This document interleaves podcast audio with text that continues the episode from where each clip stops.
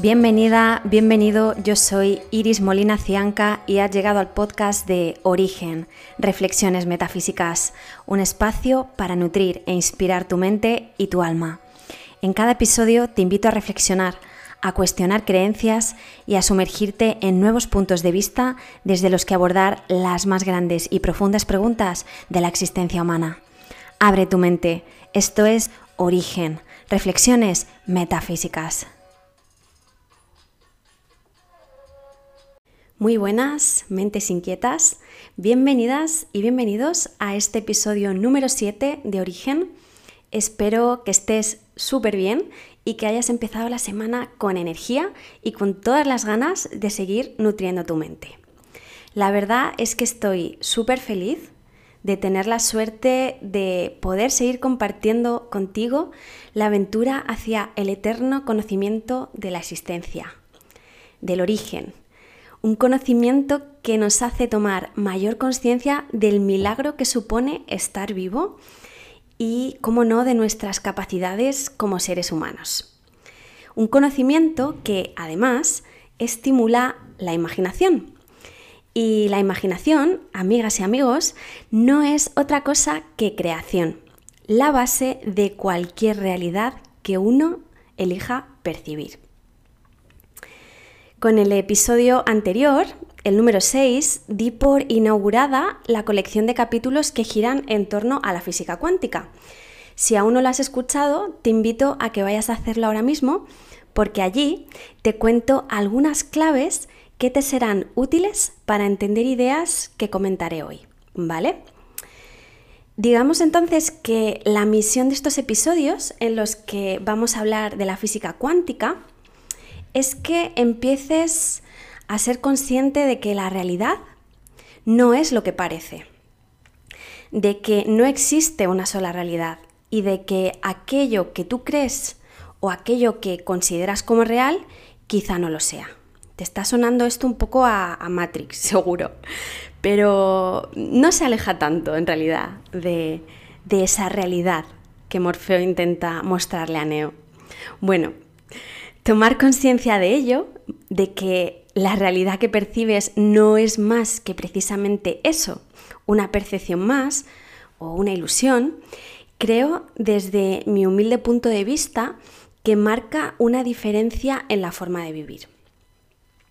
O al menos así ha sido en mi caso y por eso quiero que sepáis más sobre física cuántica. Ampliar Em, la visión en este sentido, abrir la mente a otras posibilidades, hace que inevitablemente uno esté más abierto al conocimiento y a la comprensión de uno mismo. Para mí, em, la física cuántica es un área de estudio sumamente interesante, porque ya sabéis, ya me vais conociendo que indagar en lo metafísico pues me encanta. Y al final la física cuántica pues es un área que va más allá de lo físico y que consecuentemente apunta a la metafísica, ¿no? Que la metafísica es eso, es todo aquello que va más allá de lo físico, ¿vale? Y, bueno, además de eso, de que me resulte interesante aprender sobre ella, y, y aún evidentemente me queda muchísimo por aprender, pues me ha ayudado a avanzar en mi camino personal de autoconocimiento y también a mirar la vida con otros ojos, con una mirada de mucha más fascinación de la que solía tener antes y con una mirada también más abierta al cuestionamiento de creencias y de programaciones limitantes que eso justamente me estaban limitando en aspectos de mi vida. Y bueno, si a mí me ayuda a entender mejor la vida y a entenderme mejor a mí misma, creo que sin duda también puede servirte de herramienta a ti y a cualquier persona que esté dispuesta a cambiar su programación mental. ¿Vale? Hoy entonces voy a comenzar a hablar con más profundidad sobre estas cuestiones cuánticas que tanto me gustan. Vamos a ver Em, cómo es concebida la realidad desde la perspectiva de la física clásica y desde la física relativista. Vamos a ver qué posiciones toma el Team Datos y el Team Místico respecto a ellas y por último veremos cómo es concebida la realidad desde la perspectiva de la física cuántica y por qué los hallazgos de esta pues suponen un jaque mate a las creencias típicas de nuestra querida sociedad occidental. Bueno, no me extiendo más con esta intro y vamos entonces con el capítulo de hoy. ¿Qué es la realidad cuántica? La física cuántica es una de esas ramas de la ciencia que invita a soñar, al cuestionamiento, pero también a una durísima controversia entre los famosos teams que ya os presenté en el episodio 1. El team datos, el team cuántico y el team místico. Y es que así a priori, sin saber nada sobre el tema, uno podría preguntarse qué demonios tiene que ver una rama de la física con el team místico con esa rama más espiritual, ¿verdad? Pues vais a ir viendo que sí, que podría tener mucho más que ver con la esfera espiritual de lo que uno podría imaginar. Y bueno, a propósito de los teams, recordaros la distinción entre el team datos y el team cuántico, ya que además algunos de vosotros me habéis hecho llegar la duda de cuál es la diferencia que los separa.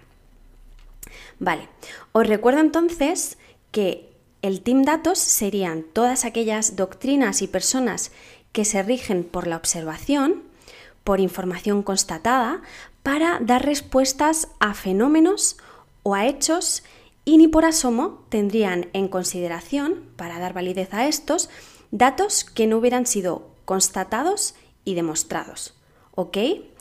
Em, este Team Datos sería, ahora lo veremos, la física clásica, ¿vale? Por su parte, el team cuántico sí que centra su estudio, em, el estudio de, de, la realidad en la observación y en información constatada, igual que el team datos, pero, y aquí resalto es donde se halla la diferencia, deja la puerta abierta a fenómenos o realidades que no pueden ser constatadas por la observación o que por el momento no han sido constatadas por ella. ¿Vale? En otras palabras, se podría decir que el Team Datos se rige a aceptar y a defender la realidad que puede ser constatada con el conocimiento y las herramientas que tenemos a nuestro alcance como seres humanos, mientras que el Team Cuántico acepta y defiende la posibilidad de la existencia de otras realidades, realidades que hasta el momento no han podido ser constatadas por métodos científicos, ¿vale? Realidades que además son defendidas como reales por parte del team místico, que es aquel que no se rige por la demostración y la objetividad para constatar las evidencias de otras realidades. El team místico se rige por su propia percepción subjetiva, por su propia experiencia y por su propio autoconocimiento y abstracción. Y bueno, volviendo entonces al tema de hoy, ¿por qué la llegada de la física cuántica supone un antes y un después en el progreso de la ciencia? Pues veréis, se podría exponer de muchas formas diversas o tomando como base pues diferentes conceptos. Hay muchos. Yo voy a tomar un concepto que creo que ayuda mucho a tener una visión del mapa completo y es el concepto de la realidad.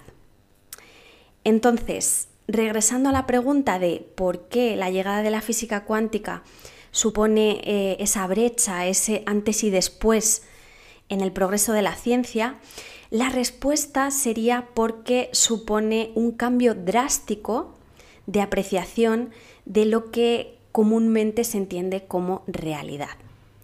Esa realidad objetiva que da forma a nuestro plano físico.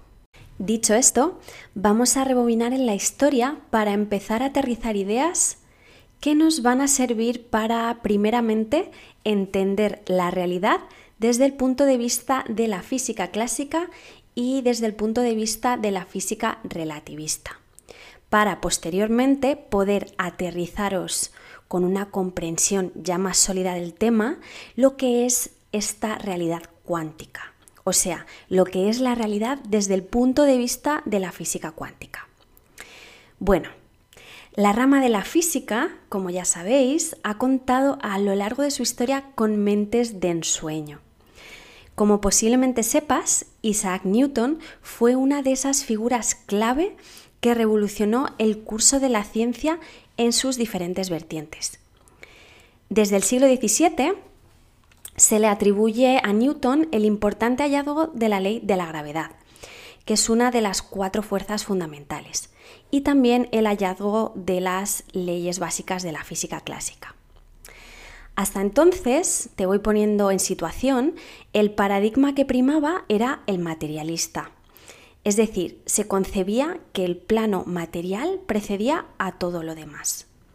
Y la física no contemplaba distorsiones en el espacio-tiempo, sino que todo lo contrario, se interpretaba que el espacio-tiempo era simplemente un escenario inerte en la interacción de la materia, algo independiente y no relativo.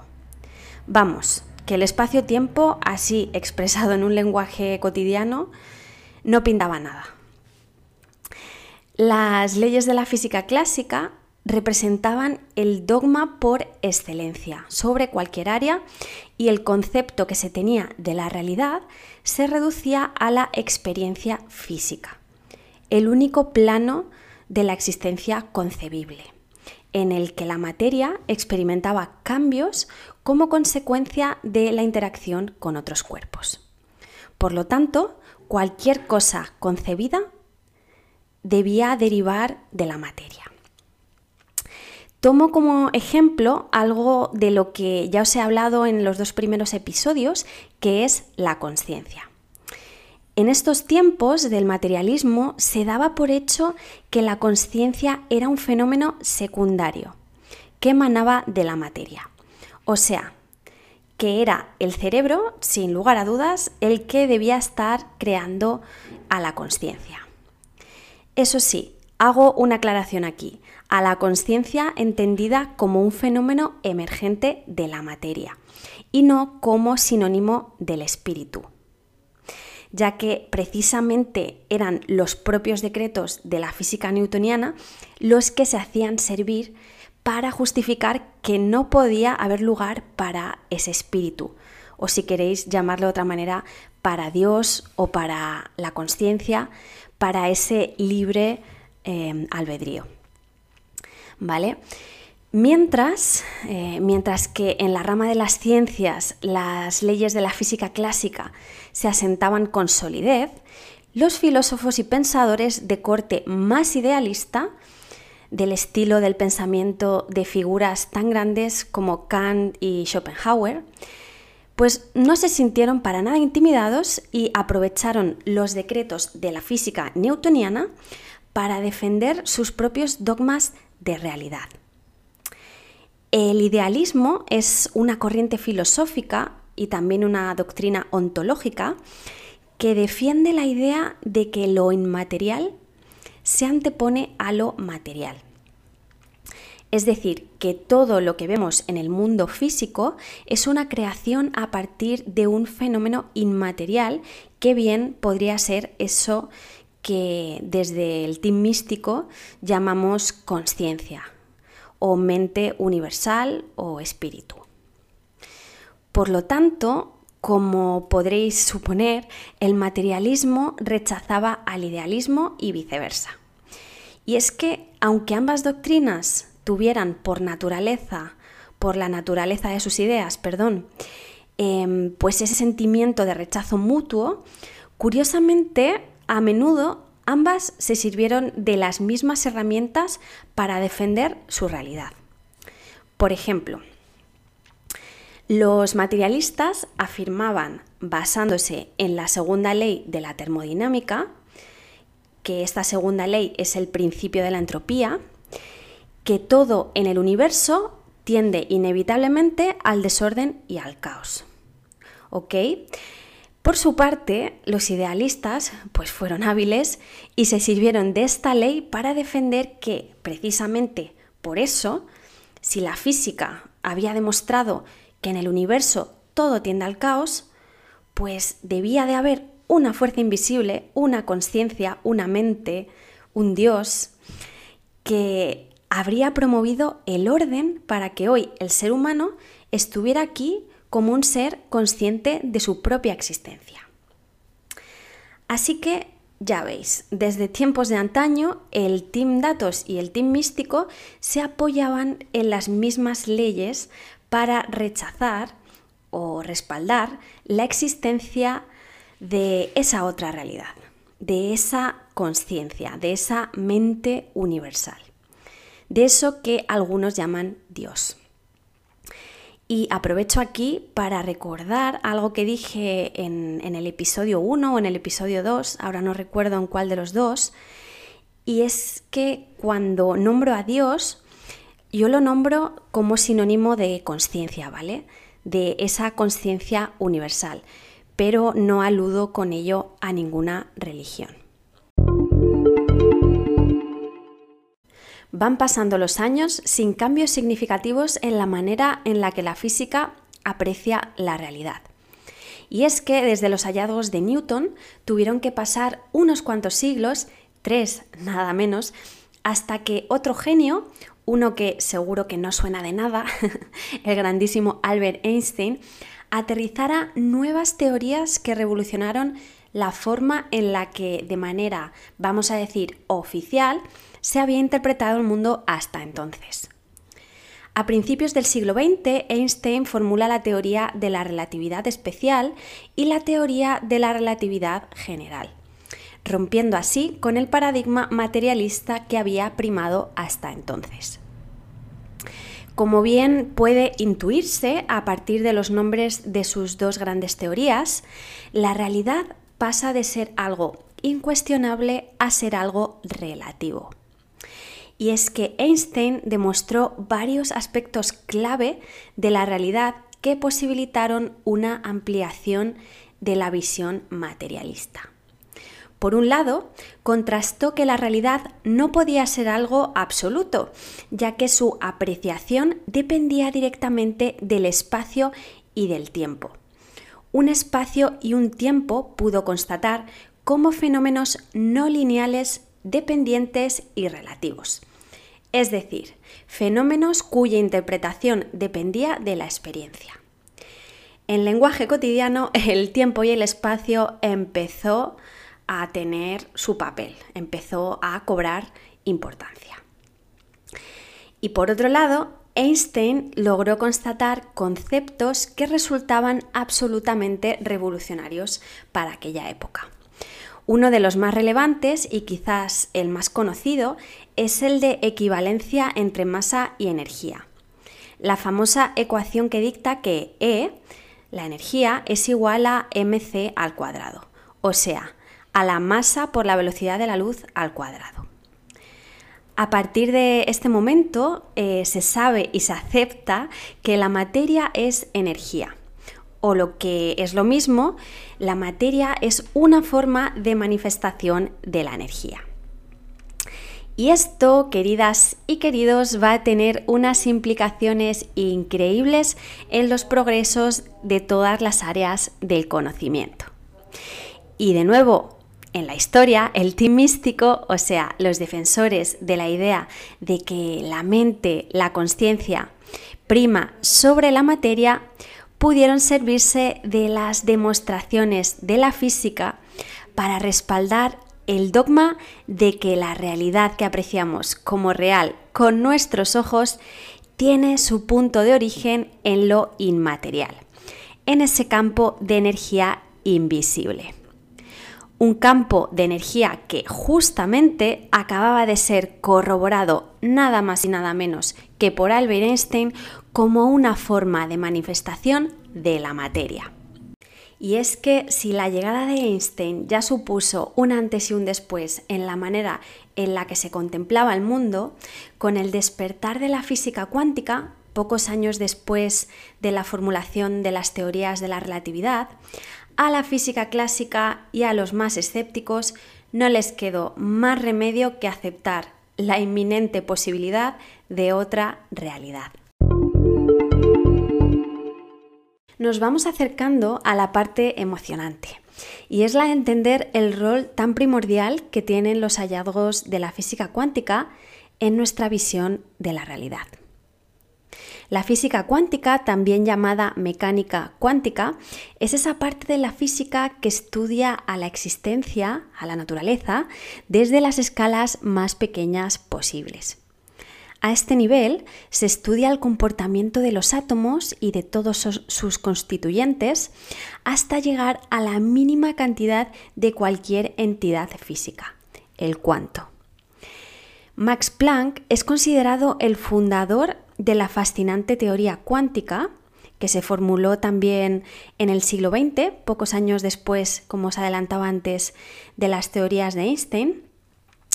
Y a partir de entonces se abre literalmente un universo de posibilidades, no solo para las áreas más, tradicionales de la física, sino que también eh, se abren nuevos horizontes pues, para ramas como la cosmología, la neurociencia o la psicología.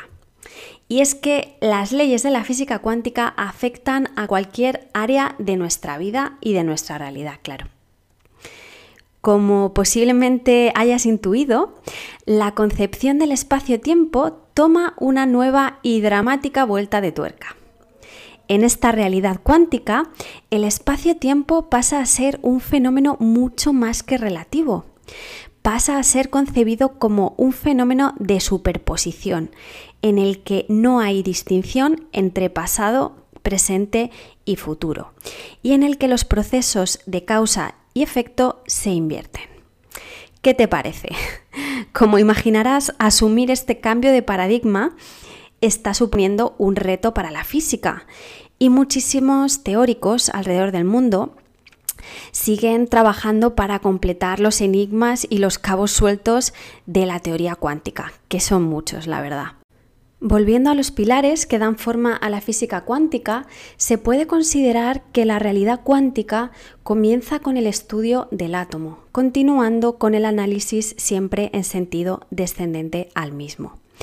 En esta realidad cuántica, la física ha constatado que el átomo puede o bien comportarse como partícula, o sea, como materia, o bien como onda electromagnética, es decir, como energía ya que la onda es una forma de transmisión de la energía de un punto a otro del espacio.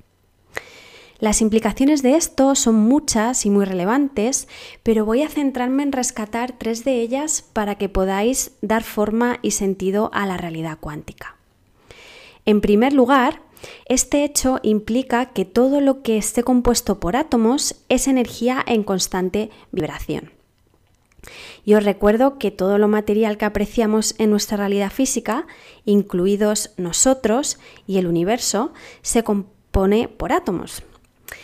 ¿Y por qué es verdad que todo vibra? Bueno, porque a nivel subatómico la materia se reduce a ondas de energía, las cuales poseen longitudes de onda determinadas. Esta longitud de onda es una magnitud fundamental de la energía que representa la distancia recorrida por una onda y de ella depende el nivel de vibración. A mayor longitud de onda, menor frecuencia y menor nivel de vibración. Y viceversa. Cuanto menor es la longitud de onda, mayor frecuencia y mayor nivel de vibración. Mira, para que se entienda, voy a poner un ejemplo con las olas del mar. Visualiza las olas del mar. Imagina una ola. La longitud de onda de la ola sería la distancia entre la base de, la ola y el punto más elevado. Cuanto más alta sea esta ola, mayor será la longitud de onda. Y cuanto más grande sea entonces la ola, menor será la frecuencia en la que el agua podrá generar una nueva ola. Espero que esta explicación improvisada te haya servido. Entonces, el nivel de vibración determina la manifestación de los fenómenos o de la materia. Por lo tanto, a menor vibración, mayor manifestación. Siguiendo esta escala, em, las cosas materiales que vemos y nuestros propios cuerpos son una forma de manifestación de esa energía con una longitud de onda mayor a otras formas de energía. ¿Vale? Por ejemplo, si seguimos en escala decreciente, las células, las moléculas y los átomos tendrían un nivel de vibración más elevado que nuestro cuerpo en, en general. A medida que va incrementándose esa vibración, nuestra percepción de la misma pues se va alejando. Es lo que ocurre, por ejemplo, con los rayos ultravioleta o los rayos X o los gamma. Su elevado nivel de vibración hace que no puedan ser percibidos por los sentidos. Y también el sonido, la luz, incluso los pensamientos son formas de vibración. Y hace muy poco, os quiero contar algo, descubrí que se ha puesto nombre a la línea divisoria entre estos fenómenos a escala cuántica y nuestra percepción. Y se llama corte de Heisenberg. Heisenberg, eh, además del protagonista de una de mis series favoritas, Breaking Bad, si no la habéis visto os la recomiendo, fue otro de los grandes físicos del siglo XX pero no fue él quien acuñó este término del corte, sino que se puso en su honor años más tarde, ya que Heisenberg solía aludir a la existencia de una línea teórica que estaría dividiendo el comportamiento de los fenómenos cuánticos cuando podían ser observados o cuando eran observados por el hombre y cuando no lo eran. Apuesto a que esto último ya te ha sonado definitivamente a harina de otro costal, así que como ya se está alargando mucho este episodio y además quiero que proceses toda esta información que te he dado hoy para que puedas entender conceptos más duros que tienen que ver con las implicaciones del corte de Heisenberg, lo dejamos aquí por hoy y voy a continuar en el próximo episodio con el procesamiento de esta enigmática y sorprendente realidad cuántica. Una realidad que, ya os adelanto, no puede ser contemplada por la ontología tradicional. En el próximo episodio veremos también qué opina de la realidad cuántica, además del team cuántico, claro, el team místico, que vais a ver tiene mucho que decir. Y claro que sí, me meteré de lleno en los puntos en común que hacen que la física cuántica y la espiritualidad se fundan en un vínculo que podría ser inseparable. Como conclusión a las ideas de hoy, podemos decir que la física está llegando a un punto en el que no le está quedando más remedio que aceptar que la realidad es un plano de estudio que puede que no esté a su alcance. Y aquí viene la gran pregunta. ¿Podría entonces la espiritualidad ayudar a completar las piezas del puzzle de esa realidad que la física no puede llegar a explicar? Os dejo esta pregunta para que le deis al coco estos días y cierro ahora sí con una frase del físico y matemático Brian Grease que dice así. La lección más importante que hemos sacado de la investigación científica durante el último siglo es que la experiencia humana es, a menudo, una guía equivocada a la verdadera naturaleza de la realidad. Muchas gracias por acompañarme y por atreverte a desafiar los límites de tu mente. Hasta muy pronto. Muchísimas gracias por tu compañía y si has disfrutado de este podcast y crees que puede inspirar a otras personas, te animo a que lo compartas en tus redes sociales. Y si quieres estar atenta, atento a próximos episodios, suscríbete o sígueme en las plataformas de podcast y en redes sociales. Puedes encontrarme en Instagram por Origen Podcast.